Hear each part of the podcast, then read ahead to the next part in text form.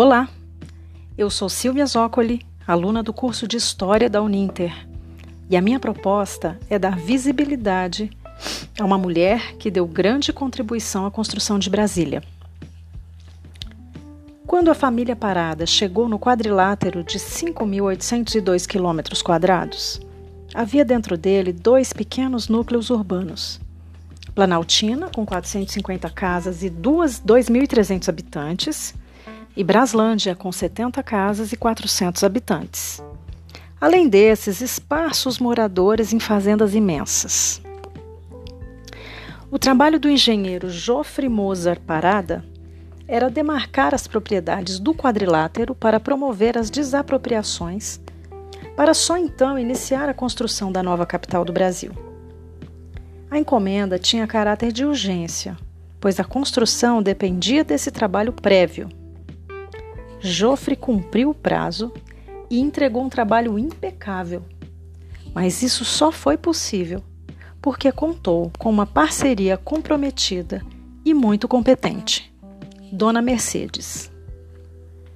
Mercedes Ribas Parada era esposa do engenheiro Joffre Mozart Parada, considerado o engenheiro mais importante para a construção de Brasília, a quem foi atribuída a missão de mapear e demarcar as fazendas existentes no local previsto para assentar a futura capital do país, para serem desapropriadas.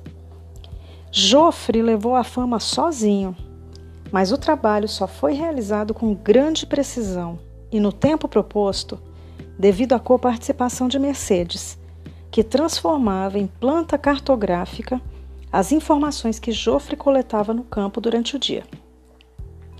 Em razão da urgência, Mercedes varava a noite desenhando mapas e datilografando as descrições da Terra, fazendo serviço de topógrafa, calculista e desenhista.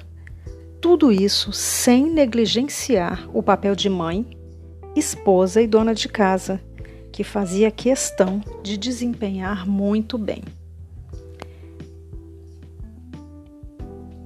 Mercedes projetava no mapa tamanho e lugar de cada uma das 102 fazendas existentes no quadrado, utilizando planímetro, pantógrafo e estereoscópio, espelhos, prismas e lentes.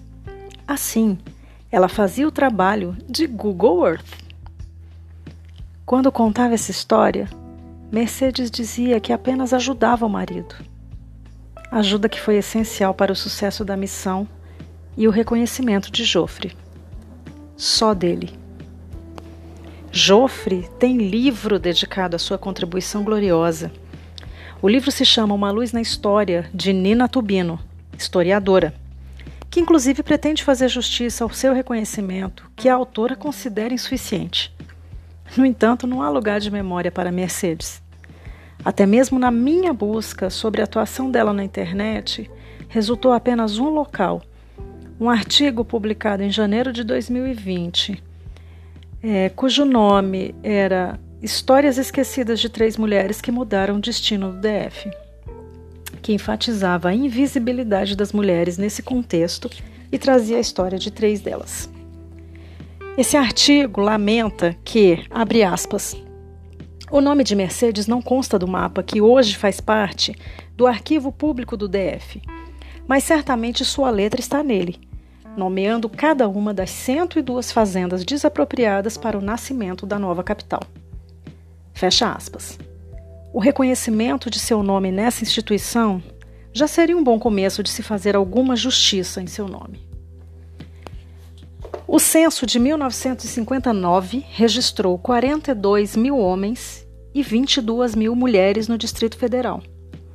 Mas o reconhecimento desse feito grandioso, que resultou numa cidade linda, única e de importância indiscutível, pertence somente aos homens, sem identificar o protagonismo das mulheres neste feito.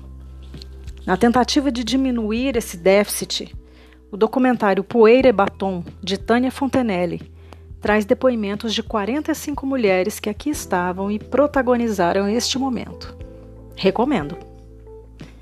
Dito isso, agradeço a oportunidade de realizar esse trabalho que me trouxe vasto conhecimento sobre a atuação das mulheres num momento histórico tão importante, além de me inserir no mundo dos podcasts, o qual eu não tinha nenhuma familiaridade hoje sou consumidora ativa.